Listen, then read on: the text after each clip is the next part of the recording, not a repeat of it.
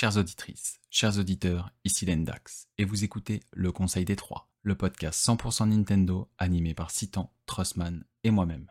Jingle.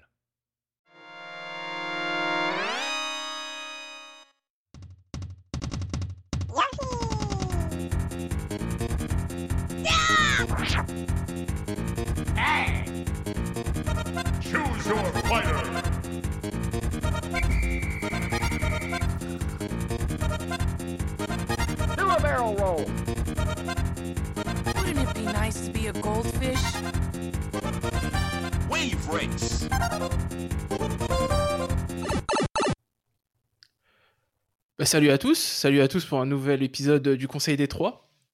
Alors, euh, bah, je me présente pour ceux qui ne me connaissent pas, parce que ça fait quand même pas mal de temps que j'avais pas, j'étais pas intervenu. Donc, je suis Trustbad et euh, bah, je vais animer un peu ce podcast. Euh, ça fait quand même pas mal de temps, donc je vais vous demander d'être assez sympa avec moi.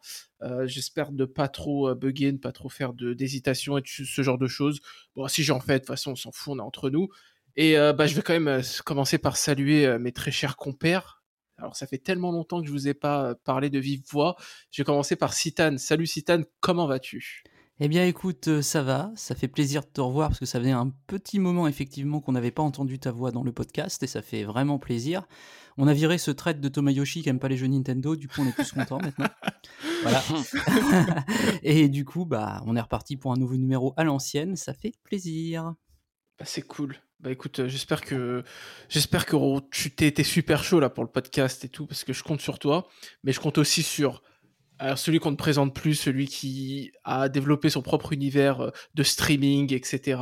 Le maître, le maître de Vagrant Story, est-ce que j'ai entendu Euh, Oh bah, Je vais bien, je vais bien parler, j'ai bien entendu parler de Lendax. Salut Lendax, comment ça va? Salut les gars, ça fait trop plaisir de, de t'entendre et enfin et, euh, et de te récupérer avec nous. Vraiment, ça c'est cool.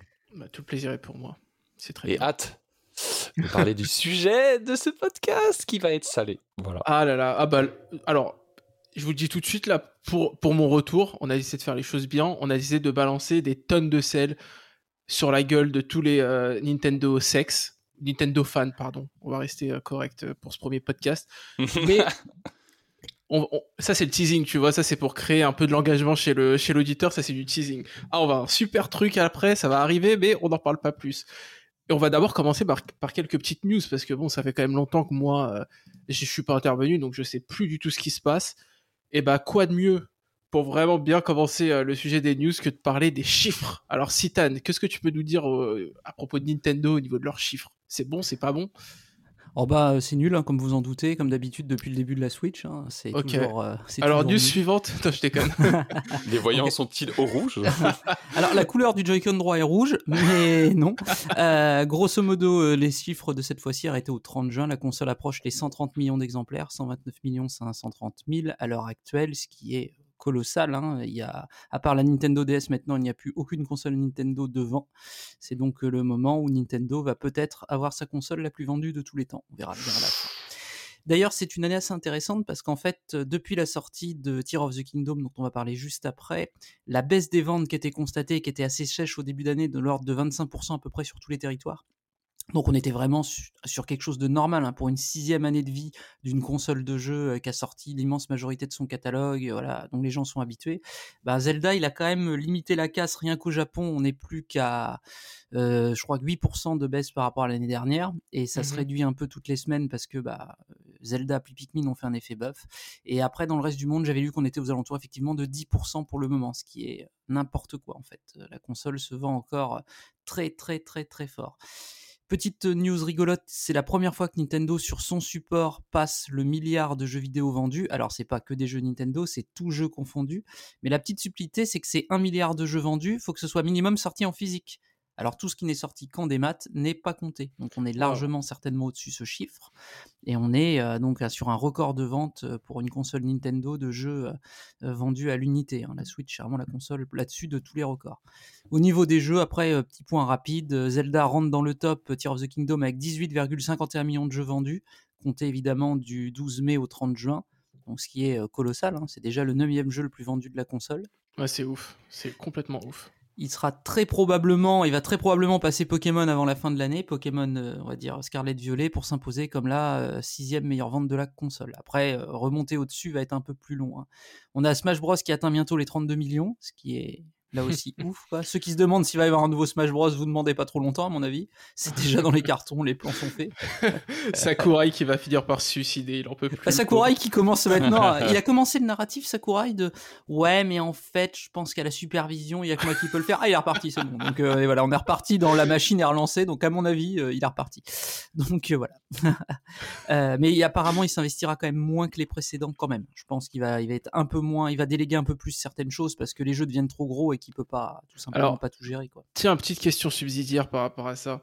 Est-ce que vous avez une idée de qui pourrait euh, euh, naître dans le sillage de Sakurai Est-ce qu'il y a déjà des noms que vous avez repérés dans les crédits, je ne sais quoi Oh. C'est Ouais, dur, je- hein. ça me- C'est dur. hein. C'est dur parce qu'il travaille en plus avec des externes, donc Mm. c'est extrêmement dur de savoir. Il c'est Bandai Namco qui a la, la- la réalisation du dernier, avec que des équipes internes de Bandai Namco. Il est tout seul chez Sora en tant que prestataire. Il faut savoir que Sakurai, en fait, il a, un- il a pas un studio, il a une entreprise de prestation de services Mm. qui s'appelle Sora, dans laquelle il est tout seul avec sa femme, qui elle s'occupe de faire des interfaces utilisateurs. Toute l'interface de Smash Bros, c'est sa femme hein, qui la crée à chaque fois. Et euh, il vend ses services à des entreprises, donc ce qui se déplace euh, chez les entreprises qui ont besoin de lui pour des conseils ou directement pour carrément euh, diriger les jeux. Ce qui est le cas de Smash Bros. Si vous, avez YouTube, je vous conseille sa chaîne YouTube à Sakurai, où il explique exactement comment il travaille dans une de ses vidéos, en fait, où il explique que c'est dur, parce que des fois il arrive dans des équipes installées, et on dit aux gens, le mec que vous connaissez pas, là, lui, c'est le directeur du jeu. Donc maintenant, faut lui obéir. Et il dit, euh, heureusement que j'ai mon, mon CV avec moi, parce qu'il dit c'est toujours difficile de rentrer dans les routines d'une équipe, etc., etc. Donc il explique les routines de management qu'il a pour se faire accepter. Mais du coup, trouver quelqu'un qui pourrait lui succéder, ne serait-ce qu'en interne chez Nintendo, c'est, il est, c'est tellement un ovni Sakurai que c'est extrêmement dur de savoir qui serait capable de vouloir sacrifier littéralement sa vie pour faire Smash Bros. Quoi. Donc euh, je, je sais pas. C'est un peu le même souci que dans d'autres sagas type Dragon Quest. Yuji Horii, ce sont des créateurs des... que tu ne peux pas remplacer. En vérité, c'est es obligé de... de. En fait, le mieux, c'est de reboot la série et, et de tout de suite mettre un co-directeur qui, qui fera, euh, qui voilà, qui apprendra sur le tas, sur le reboot et qui ensuite partira sur sa façon de faire, quoi. Mais, mais faire du Sakurai comme on l'a connu, euh, c'est impossible. Le gars est trop à part. C'est- Et d'ailleurs, c'est très probablement ce qui attend Smash Bros. Peut-être pour le prochain épisode, à savoir un changement de sa mécanique de jeu. Ce sera peut-être pas Smash Bros Ultimate Plus, hein, je schématise en disant Mm. ça, c'est-à-dire le même jeu encore augmenté d'un contenu déjà jamais vu dans les jeux vidéo. Ils vont peut-être pas s'amuser à incrémenter dessus. Je... Il y a des rumeurs de DLC sur celui-là encore. Bon, ça c'est peut-être vrai, on sait pas, on verra. Mais pour le prochain, je pense qu'on va peut-être plus partir vers une formule à la Power Stone, à savoir on va peut-être passer le jeu en 3D, c'est-à-dire en jeu de combat entre guillemets 3D en arène. Ça c'est une évolution qui serait logique dans Smash Bros et qui permettrait de reboot avec moins de contenu parce que ça regardait aux gens, on fait un jeu en 3D, ça nécessite qu'on ait un peu plus de temps et tu pourrais réitérer dessus en changeant en partie les mécaniques et là Sakurai pourrait lâcher un peu plus le truc quoi. Mais c'est une, complexité Smash Bros. hein. C'est, Mm. c'est, difficile. C'est Ouais, pas la en la plus- plus facile. le gars, bon, bah, c'est un game designer de génie, oui. Et puis, le truc qui est en- le plus difficile pour moi à remplacer, c'est que le gars, c'est un nerd des jeux vidéo. Bah oui. Mais comme il y en a pas. Enfin, c'est les créatifs, normalement, au bout d'un moment, bon, bah, ils ont plus trop le temps de jouer, quoi. Mais lui, il ponce les jeux vidéo de, enfin, de tout bord. C'est Ah, il a toutes les consoles, vous regardez ses vidéos, il a tout, clairement un mec. abuseur. Ouais. Il Il joue à tout, il connaît tout. euh, c'est un musée, comme Smash Bros est un musée. Et déjà, pour moi, c'est un des prérequis. C'est que le prochain gars qui s'occupe de Smash, si un jour il y a un mec qui s'occupe de Smash, il faut que ce soit un gars qui, qui joue à tout et qui Ouais. connaît tout. C'est Oui. obligé. Ah, c'est Quel- obligatoire. Que- Quelqu'un qui joue à tout et qui a aussi l'esprit analytique de Sakurai. euh, C'est ça, ouais, c'est euh, vraiment de Il a un recul. euh, Alors, je, je vais faire une comparaison osée, mais Sakurai, c'est un peu comme Quentin Tarantino dans le cinéma. Tarantino, il est capable de regarder un milliard de films et la pire des daubes pour se dire Ah, dans ce film-là, cette scène-là, il y a un truc intéressant que je peux peut-être utiliser. Sakurai, c'est pareil, il va se taper Army of Two, les pires jeux de la Terre, il les a montrés, mais dedans, il y a un truc qu'il va trouver cool et qui se dit qu'il va peut-être pouvoir réutiliser dans ses jeux ou reprendre l'idée et l'améliorer en fait. C'est comme si c'était le plus gros passionné du, du, du- Du jeu enfin, des créatifs de ce média. Quoi. Oui, oui, c'est, de toute façon, c'est sûr que c'est lui. hein. Je pense qu'il y a personne qui revendique le titre à côté. J'espère qu'ils ont pas la passion pour les pieds. Oui, oui, oui. oui. Bah allez, continue avec les chiffres, toi. Ouais, ouais. Alors, donc pour les chiffres, après, pour terminer euh, rapidement, euh, sur les chiffres, donc, bah, à part euh, Zelda sur ce trimestre, il n'y a rien, littéralement rien, qui a atteint un million d'exemplaires vendus. En même temps, il n'y a pas eu d'autres sorties que Zelda à part Advance Wars, qui malheureusement donc n'a pas atteint le million d'exemplaires dans son reboot, peut-être à venir euh, Eh, un petit peu plus tard dans l'année. Achetez-le là, vous attendez quoi, bordel? Achetez-le C'est un fait, bon moi jeu. c'est fait. Hein. Voilà. Moi, je vais acheter une nouvelle copie, tiens. Non, je vais, je vais faire passer le million au jeu à Oh, moi le tout seul. soutien politique de ce, de ce jeu seulement. Très Et engagé. d'ailleurs, c'est le meilleur premier trimestre de l'histoire de Nintendo, premier trimestre fiscal bien évidemment on entend, euh, rien qu'à cause de Zelda qui a fait péter tous les records. Forcément 18 millions de jeux à 60 balles, ben ça détend un petit peu quoi au niveau des chiffres. Tout va très bien. 70 balles, 70 balles, monsieur. Oui, oui, 60 balles, je sais, Mathis. C'est vrai que chez nous, c'est on le paye euh, moins cher, mais c'est vrai que les Américains se font poncer un peu plus la face. ouais. Mais du coup, euh, c'est ça fait 60, ça fait faire un milliard 1, je crois, de bénéfices de mémoire. C'est 1 milliard 150 millions de bénéfices sur un trimestre, ce qui est à peu près les trois quarts du bénéfice de Sony de l'année dernière, en entier. Mais avec un seul jeu. Pas mal. Comme quoi, faire des services PSN où t'augmentes les prix et t'arnaques maintenant les gens, c'est peut-être pas forcément la meilleure des solutions pour faire du fric. Hein. Petit aparté euh, sur Zelda parce que c'est vrai que euh, on n'en a pas parlé, enfin on n'a pas donné notre avis. Le dernier podcast date d'avant la sortie de Zelda puisque c'était un épisode justement euh, spécial qui, qui était qui faisait le pont avec la sortie de Tears of the Kingdom. Aujourd'hui, on a, c'est pas le lieu ni le moment d'en, parler. De toute façon, moi, j'ai même pas encore fini. Mais voilà, d'ici la fin d'année, je pense qu'on fera un épisode de nos meilleurs jeux de l'année et on aura euh, largement le temps euh, d'en parler. Oui, parce que c'est un jeu voilà. sur lequel il faut. euh, C'est tellement temps. massif, ouais, il faut du temps. Faut, faut prendre le temps de l'analyser. Moi, j'ai pour info, je l'ai fini cette semaine.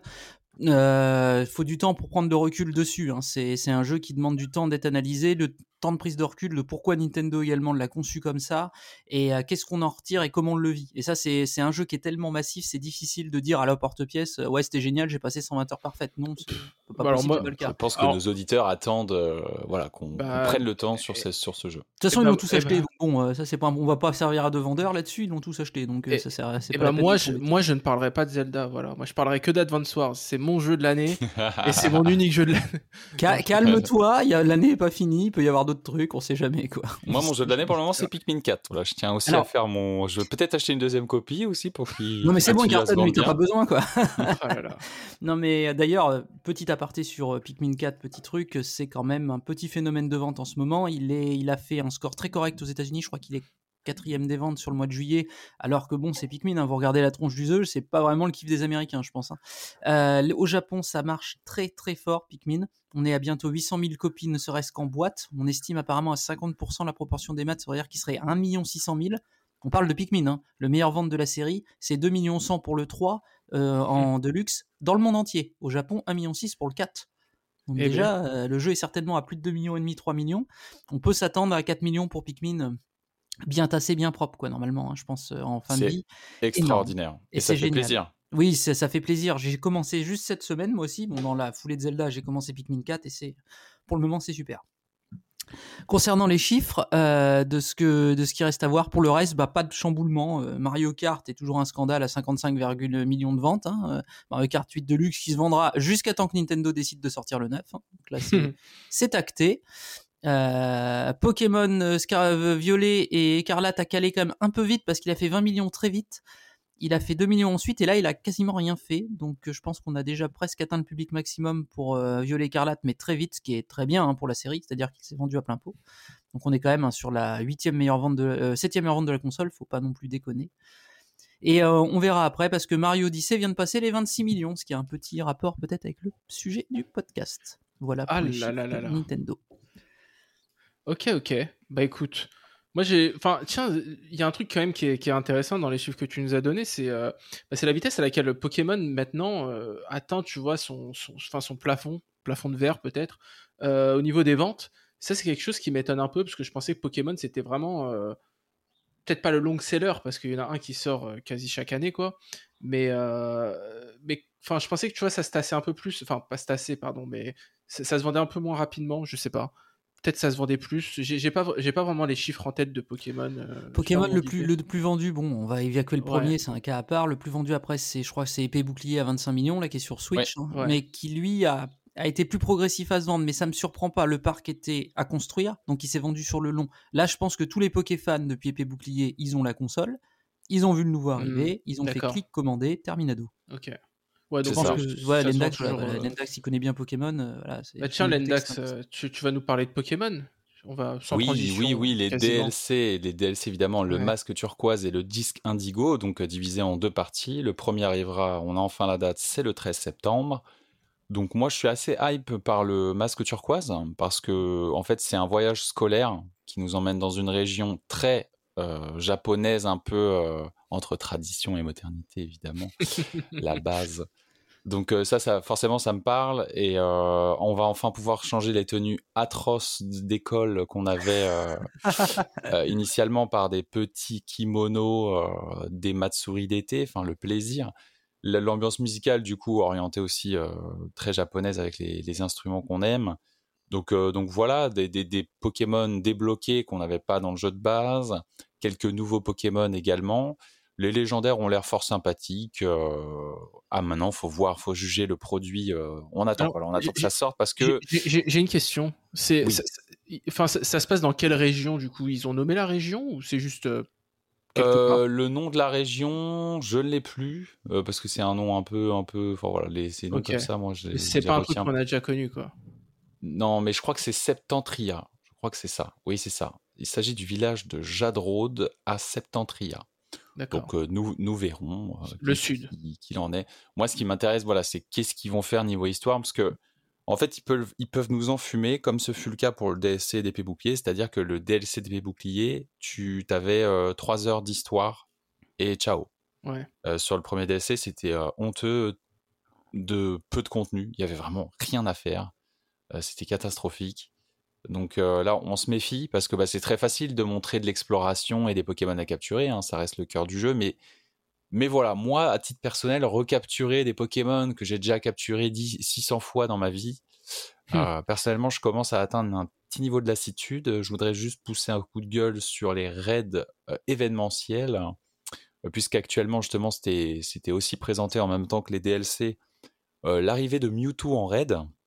Donc pour rappel, les raids sont des. euh, tu peux jouer en fait en solo avec trois PNJ, trois IA ou euh, trois, trois personnes random sur Internet et tu te bats contre des Pokémon assez forts qui requièrent une stratégie à mettre en place. Là, en l'occurrence, avec Mew.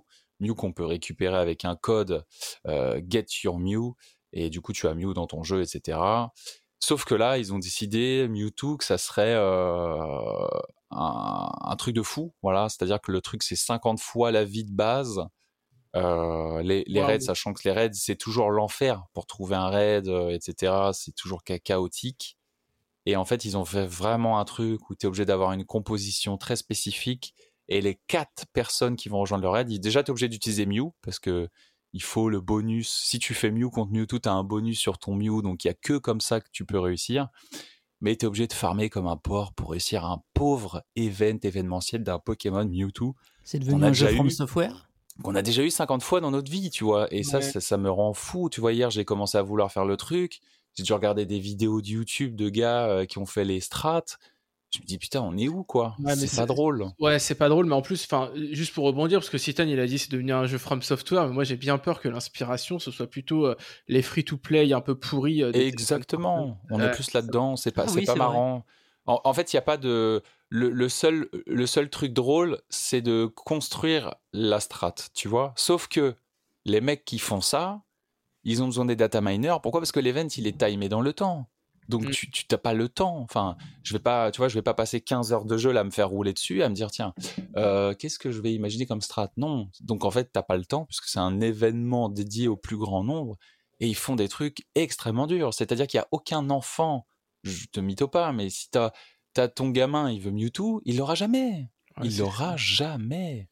Ouais, C'est mort. grosse faute là. Parce de- que- de Parce qu'en plus, là, tu vois, tu es obligé de le faire en multi, mais en multi coopératif, avec des gens qui ont aussi la strat. Donc, c'est Mm. impossible d'y aller en multi random. Tu te fais atomiser, parce que les gens, ils, ils viennent avec le Pokémon de l'aventure, et le Pokémon de l'aventure, il, il se fait one-shot, en fait. Ouais. Donc, ça n'a c'est aucun sens. Voilà, pour moi, c'est nul, tout simplement. Et franchement, gros, red- euh, gros red card sur ça, euh, je, je, je capte pas. Voilà, sur épée bouclier, tu venais avec ton Pokémon de l'aventure, c'était un peu tendu du cul, mais voilà, au bout de quelques essais, tu pouvais réussir. Ouais, Là, je me souviens. là, c'est impossible. Ouais. Donc, je trouve c'est nul. Parce que si la seule difficulté, ça réside dans le fait de farmer 4-5 heures, euh, que ton Pokémon ait les bonnes stats, les bonnes techniques, et ensuite d'aller sur un Discord avec des fans pour s'organiser, qui est dispo, machin, non, c'est abusé. C'est Bientôt, va falloir poser sa journée pour avoir un Pokémon, un événement, ça veut rien dire. Donc non. T'en as gros sur la patate là quand même. Ouais, non, c'est relou. Voilà, tu vois, du coup, c'est la première fois que je rage quitte euh, Pokémon en me disant, bah voilà, ça y est, j'ai plus envie. Euh, là, tu vois, j'ai quitté hier et j'ai dit, bah non, voilà, c'est bon, j'ai pas que ça à faire. Euh, je, vais, je vais plutôt retourner sur, euh, sur des bons jeux, euh, tels que Super Mario Bros. 2, on en parlera après. Oh là là là là. Oh là là. Ok, ok. Euh, T'as d'autres news sur Pokémon ou euh, genre un truc Non, bah positif après, il y a eu la sortie, il y a eu plein de trucs, hein, il y a eu la sortie de Pokémon Sleep qui est une honte. Voilà, on, on va, voilà, on Ah, mais va, en forme, on va passer sur d'autres trucs plus sympathiques. Euh, Attends, attends, juste deux, deux secondes, deux secondes. Est-ce que- est-ce qu'il y en a ici qui ont téléchargé Pokémon Sleep? Non. Je, je l'ai, je l'ai essayé, j'étais obligé. Ah là là. c'est, c'est chaotique, ça sert à rien. C'est c'est vraiment, c'est vraiment si pourri que ça. Parce que c'est quoi le principe exactement? C'est Le juste principe, c'est de mettre son téléphone euh, avec toi dans ton pieu euh, et que tu, tu dors et juste c'est un, c'est un quality of life, tu sais, de, de suivi de Ah, sommeil. Mais, mais sauf que ça suit rien d'autre que tu bouges dans ton lit. Donc c'est. C'est un peu du Ouais. caca quand même. Bah, ça fonctionne. En fait, le concept, c'est juste tu dors et le lendemain, quand tu te réveilles, il y a des Pokémon qui, qui viennent pendant. Qui, qui sont venus euh, dire bonjour à Ronflex pendant la nuit. Enfin, Ouais, c'est compliqué. c'est compliqué. Bon, écoute. Voilà. euh, ouais, bah très bien. Bah écoute, euh, merci, euh, merci de nous avoir tenus au courant de l'actualité, de la Poké Actu. Poké Actu. Bah écoutez, moi je vais vous parler d'un truc. Alors là, absolument pas de transition encore. Tout à l'heure, vous pouvez dire ouais Pokémon, Pokémon, mais là non. Là, je vais juste vous parler d'abord d'émulation. Alors, je sais pas si vous avez suivi, mais il y a quelques temps, il y a eu toute une histoire autour de Nintendo, Steam, donc Steam, la plateforme euh, de Valve pour vendre euh, ses jeux et pour jouer en ligne, et euh, Dolphin, donc l'émulateur Dolphin, hein, pour ceux qui, qui ne touchent pas à ça. Euh, Dolphin est un émulateur euh, GameCube et aussi Wii extrêmement, extrêmement performant. Oui. Et ouais, et du coup, enfin bon. Entre parenthèses, ouais, c'est j'avais pas j'avais passé pas mal de temps à jouer à Mario Party sur ce sur cet émulateur alors que j'avais la GameCube derrière moi, mais bon, peu importe.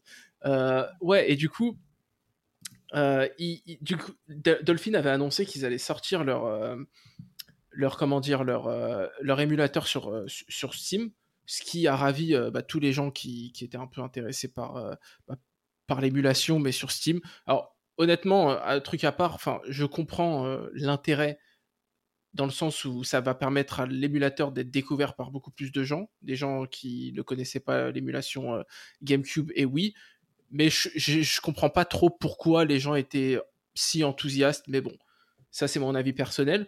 Mais voilà, le fait est que ça allait se faire, etc. Et puis euh, Patatra, euh, Steam, enfin Valve, euh, leur a dit que, euh, que c'est pas possible. Alors qu'est-ce qui s'est passé? C'est que en fait, Valve a demandé à Nintendo ce qu'il ce qu'il pensait de, de l'émulateur sur Steam.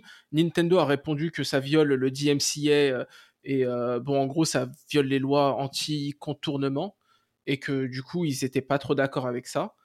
Mais ils ont, ils ont pas donné de l'ordre à Valve non plus de l'enlever ou quoi que ce soit. Ils ont juste dit voilà, nous on n'est pas d'accord et ça viole en notre sens le DMCA anti-contournement, etc. Donc Valve, en voyant la réaction de Nintendo, ils se sont dit bon, euh, on va envoyer un, système desist euh, au, au comment dire aux développeurs et voilà comme ça ils vont enlever leur euh, leur, euh, leur, euh, le- leur émulateur de, de chez nous et, euh, et du coup bon ça a été un peu monté en épingle donc au début il a été dit que c'était Nintendo qui avait directement mis la pression euh, aux développeurs de l'émulateur. Au final, il s'avère que c'est Valve qui a mis la pression parce qu'ils avaient peur que Nintendo, etc. Donc ça montre euh, à quel point Nintendo inspire la terreur euh, à Seattle. Mais, euh, mais du coup, la vraie question derrière, c'est que c'est pourquoi, pourquoi Nintendo a dit un tel truc? Alors, on sait que Nintendo, ils aiment pas du tout quand on fait de l'émulation. euh, à partir du moment où on fait tourner un jeu, un de leurs produits, un microcode sur une plateforme qui n'est pas destinée à faire tourner, euh, ils, ils, ils aiment pas du tout. Euh, mais derrière, il y a une vraie raison, c'est qu'on peut pas balancer ce genre d'accusation euh, ou ce genre de choses comme ça. Et en fait, la raison, c'est que dans le code de Dolphin, eh ben, il y a un peu de microcode qui sert à décrypter les jeux pour, ensuite les lancer sur l'émulateur. Donc du microcode qui est, enfin des clés pardon de cryptographie qui sont présentes sur euh, Wii, qui sont a priori, alors là c'est très technique, moi je m'y connais pas trop, mais qui sont a priori euh, protégées euh, par par le licensing Nintendo. Et du coup, bah, pour eux, c'est un vol de code source. Et du coup, bah, ça, ça viole les lois DMCA. Et bah, moi, au final, comme, je disais au début, je suis pas hyper convaincu de. Enfin, j'ai pas plus d'enthousiasme que ça à l'idée que Dolphin arrive sur, sur Steam. Ça pourrait pu être un bon truc pour les gens qui, qui connaissent pas l'émulation, mais mon avis personnel, c'est que la plupart des gens qui, qui, enfin, qui seraient intéressés par l'émulateur sont déjà sur Steam et euh, connaissent déjà l'émulateur. Donc euh, ça, ça permettrait pas, à mes yeux en tout cas, de, de, de conquérir un nouveau public. Non, je pense pas non plus. Ouais. Parce que franchement, le rétro gaming, hein, de manière générale, je trouve que c'est vraiment un truc de curieux. Et la curiosité, c'est un trait de personnalité. C'est tu l'as ou tu l'as pas. Ouais, Et dans la passion du jeu vidéo, bah c'est quelque chose que normalement qui arrive très tôt, la curiosité. C'est soit t'es un joueur qui va jouer qu'aux trucs récents, c'est-à-dire bah, la majorité, 90% des joueurs. Et puis après, t'as les curieux, voilà, qui aiment bien euh, tester des nouvelles choses et qui vont à droite à gauche et, ouais. et les- qui touchent au rétro, quoi. Et ceux qui touchent au rétro, bah naturellement, ils, ils vont s'intéresser à tout ça, quoi. Ouais, je suis d'accord. Et puis même quand t'es gamer, tu vois, moi j'adore le, le rétro gaming, mais euh, j'ai pas un amour fou pour toutes les consoles euh, en rétro gaming, tu vois. Euh, t'as des consoles, euh, bon, je, je les ignore complètement. À, à- à- Carrément. à moins que tu vois qu'il y ait quelques jeux vraiment qui, qui, qui- qui attirent mon attention, mais bon. En tout cas, voilà, ça c'est pour l'histoire de, de Dolphin. Et bah, du coup, j'ai un conseil à donner. Alors, je doute, mais euh, on ne sait jamais. Euh, S'il y a des euh, gens qui sont intéressés par l'émulation qui développent des émulateurs, des trucs comme ça, faites attention à votre code parce que vraiment, vraiment faites attention à vous parce que ça peut aller vite ces histoires de procès, de trucs comme ça ou de si and desist. Et c'est bête de devoir jeter à la poubelle des années de travail juste pour un peu de code qui est qui s'est trouvé là, qui vous appartient pas quoi. Et mais juste une petite parenthèse, c'est que donc Dolphin n'est pas sur Steam, mais il est encore disponible sur leur site officiel. Vous pouvez le télécharger, il y a, il y a aucun problème. Nintendo n'a rien fait à ce propos, donc euh, donc voilà. Et du coup, une autre news euh, que, qui, qui m'a un peu euh, fait sourire, qui est tout à fait liée à l'émulation, c'est la news. Alors je sais pas si vous l'avez vu, c'est Denuvo qui a qui a sorti un tweet comme ça pour dire qu'ils sont sur Switch maintenant. Ils ont été approuvés. Alors je sais pas si vous l'avez vu ce truc. Non, ça me dit rien. Ok, bah écoute, c'est très simple. C'est des nouveaux qui, qui donc du coup le, le développeur de, de solutions anti-piratage, euh, qui est tristement Ah si, célèbre. pardon, si, pardon, je vois, je vois, je vois. Ok. Et euh, ouais, donc, euh, donc qui est très, très tristement célèbre dans le monde du PC.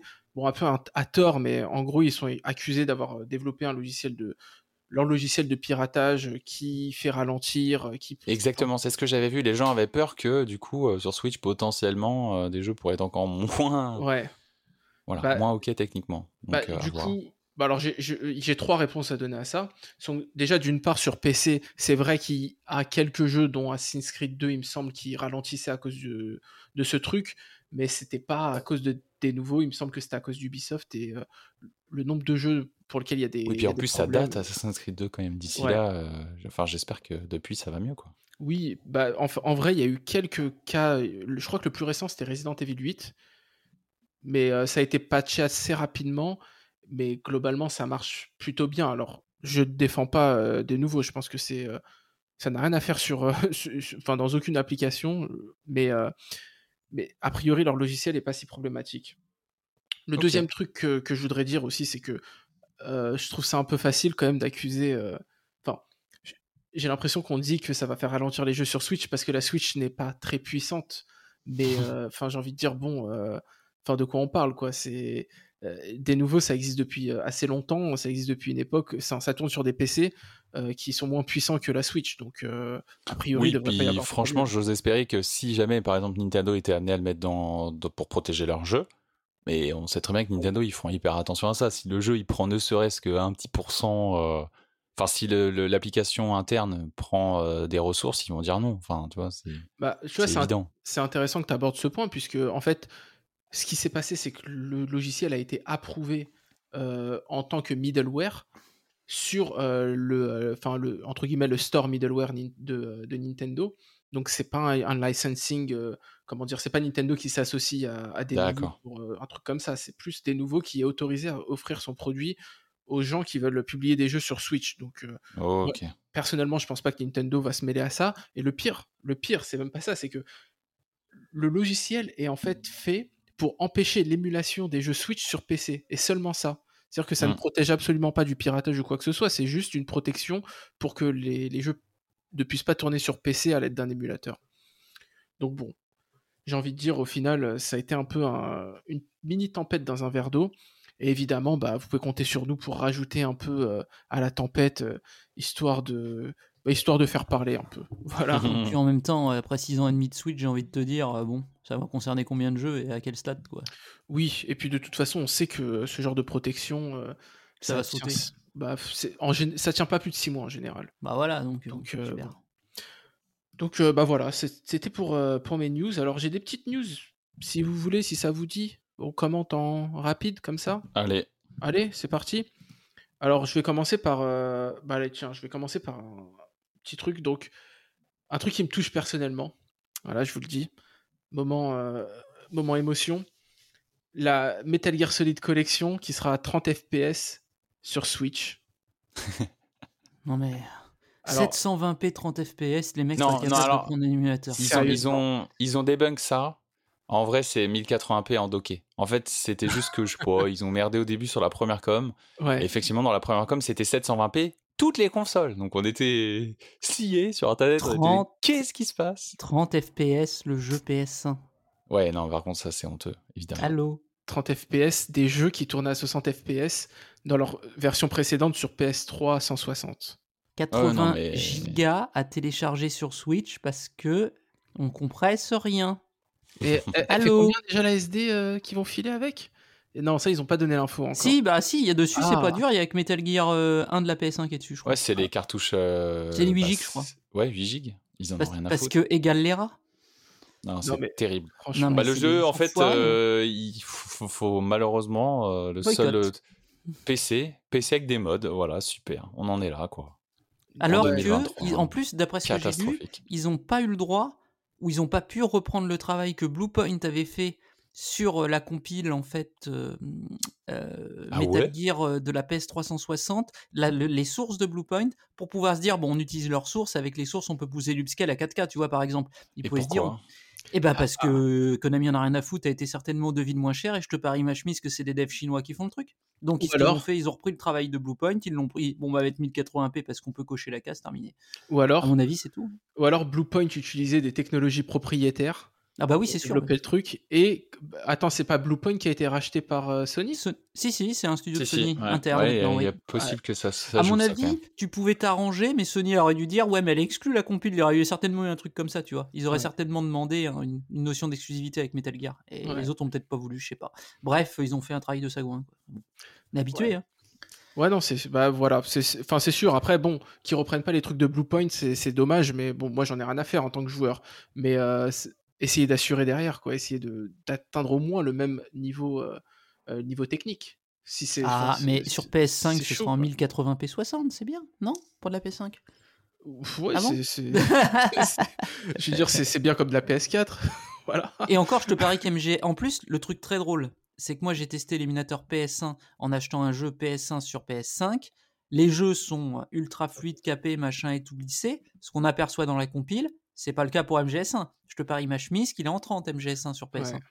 Tu vas voir qu'on va rigoler. Et- C'est-à-dire que si jamais ils sortaient le jeu en après, en, en plus tard, en, à vendre sur le store en direct comme ils font, ce serait certainement mieux que la compile. Ouais. Et puis euh, et puis ouais, faut faut voir aussi euh, les- au niveau des doublages ce qui va se passer. Oui, oui, oui, oui, oui. on va rire. Ouais. La rigolanderie. Enfin bon. Euh, Imagine, il n'y a pas la VF. Ah bah il y a des chances. hein. Ouais, il y a des chances qu'il n'y ait pas la VF. hein.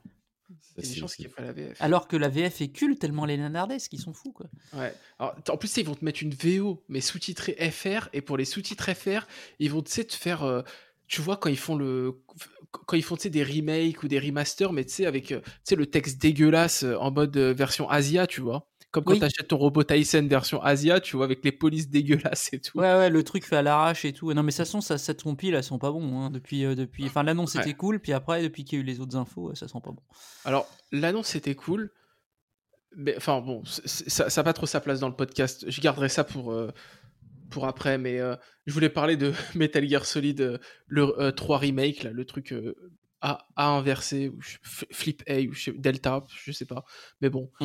Non, c'est- un Delta ou c'est. Ouais, je sais plus. Peu importe. Euh, ouais, non, je voulais parler de. Bah, de d'une news aussi qui, qui me tient un peu à cœur, mais qui vous tient tous à cœur, je pense. C'est euh, bah, Charles Martinet. Vous avez, vous avez vu euh, Charles Eh Martinet oui, à sa retraite? Fin d'une époque.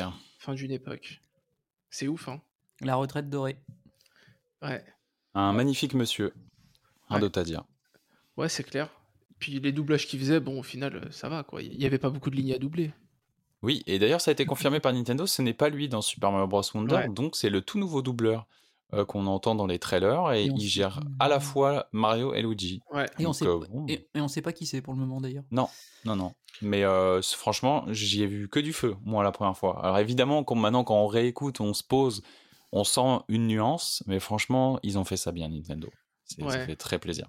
Ouais, moi, c'est c'est pareil. J'ai j'ai pu entendre un peu une petite nuance, mais bon, après, euh, pour ce qu'il dit Mario, euh, c'est pas un truc. euh, Oui, c'est clair.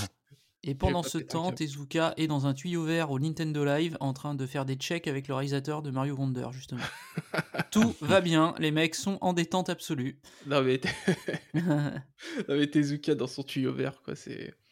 Il a perdu un peu de poids, Tezuka, cela dit. Ouais, mais c'est l'âge, hein. Là, c'est l'âge. Il commence à se faire vieux. Ah bah il est vieux. De toute façon, il a l'âge de Miyamoto, lui. hein, donc, euh, Ouais. C'est un des rares, je pense, qui peut aller dire à Miyamoto, euh, là, tu commences à me...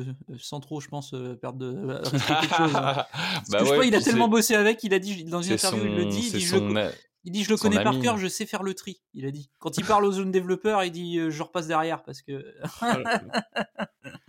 Eh ben. Eh ben. Normal. Bon, bah, je pense que moi, j'ai fait le tour des news. Alors, je sais pas si vous avez des choses à rajouter. Hasard. Moi, non, c'est pas, bon, pas, on pas est hyper ok. importante. Il y a, il y a plein de petits trucs, mais c'est pas, c'est pas grave. Bah, vas-y, On est là reste- pour le sel. il nous reste, allez, on va dire 5 minutes si t'as envie de balancer des petits trucs. Bah, il y avait juste, euh, je sais qu'il y a Front Mission 2, là, euh, évidemment, la petite caution euh, Ah, Square. Enix, mais euh, Ouais. Front Mission 2 qui avait été repoussé Le euh, 5 sur octobre. Switch. Voilà, merci, euh, Citan. Donc, euh, Ouais. moi, j'achète, c'est Day One, évidemment. Euh, Tu, tu- tu as fait J'attends la version boîte. Il y, a un la gros, il y a un gros soin à porter sur ces remakes, je trouve. Et, euh, Tu l'as fait le le 1 3. Le Ça- 3. Ouais, j'ai acheté le 1, l'édition, elle Ah, est géniale en boîte. Vraiment, Ouais. Super taf. C'est D'accord. Microïd d'ailleurs, ils font, sont pas trop mauvais quand ils éditent des trucs rétro. Ils ont commencé, hein, ils ont fait House of the Dead et des trucs comme ça. Autant euh, des fois les jeux, bon, Front Mission c'est pas mal, House of the Dead c'était pas ouf, mais leurs éditions sont pas chères, cool et complètes. Ouais, c'était quoi franchement- 35 euros le, le- le boîte Ça fait un peu édition collector avec des Ouais, en Day One c'est euh. 35 euros, ouais, avec Ah, des lithographies et tout. Quoi. Pas mal, pas mal. Ouais. C'est pas, c'est pas super cher. Hein. Non, en plus, vraiment, c'est des remakes très soignés. Enfin, c'est ce qu'on attend de Oui, clairement. des jeux SNES. euh, Puis euh, c'est Front Ouais. Mission, c'est une série de niche, hein, ils vont pas mettre 50 millions de dollars sur un remake. Non, hein. non, c'est clair. Mais franchement, Ouais. ça fait le café. Voilà, Et surtout, et surtout, ce qui va être bien, c'est qu'on aura Front Mission 2 qu'on n'a jamais eu, qui sera traduit, ce qui est aussi le cas. Ouais, ça, Et c'est on va finir par Front Mission 3 traduit, parce que Front Mission 3 il est sorti, il est pas traduit en Europe, il est en anglais, je l'ai fait en anglais. Alors attends, est-ce que c'est Front Mission 3 où t'as euh, des chargements à chaque attaque et tout Oui. C'est possible, c'est de la Oui, oui, PS1. oui, oui, donc oui. lecture Front, CD. Front euh, Mission 3, à chaque fois que Ah tu engages ouais. un combat, t'as un chargement, ouais. Ah, Et, euh, et en plus, les Wanzer, euh, vu que c'est un peu, entre guillemets, je vais mettre des gros guillemets, réaliste, tout est lent quand le robot bouge. Donc euh, Oui, moi, je l'ai supporté à 15 ans, je supporte plus maintenant. hein. Ah ouais, c'était- c'est- insupportable, c'était horrible. Autant l'univers défonce de Front Mission 3 avec tout leur système d'internet sur lequel tu navigues, interne au jeu et tout. Enfin, c'est Oui, hyper bien c'est- écrit. c'était super bien fait. hein. C'est super bien fait. Et dès que tu lances un combat, t'as envie de te péter le crâne. Donc euh, bah, ça, au moins, ça va changer. Bah, j'espère ouais, bah, j'espère bien que ouais, ça va changer. Mais ouais, non, je, je demandais par rapport à Front Mission parce que j'avais, enfin, moi j'avais testé juste la démo, j'ai pas encore acheté le, le jeu, mais je compte le faire un, un de ces quatre. Mais euh, enfin, moi j'avais pas mal aimé, mais c'était très sec. Faut, Alors, faut dire ce qui est. la mais j'avais vu, vite fait, j'a- j'avais vu des gens qui critiquaient euh, Front Mission 1, qui disaient que c'était pas un bon remake. euh. Alors, mais je, bon, je sais pas trop ce qu'ils critiquaient parce qu'il y avait pas grand chose quoi au final.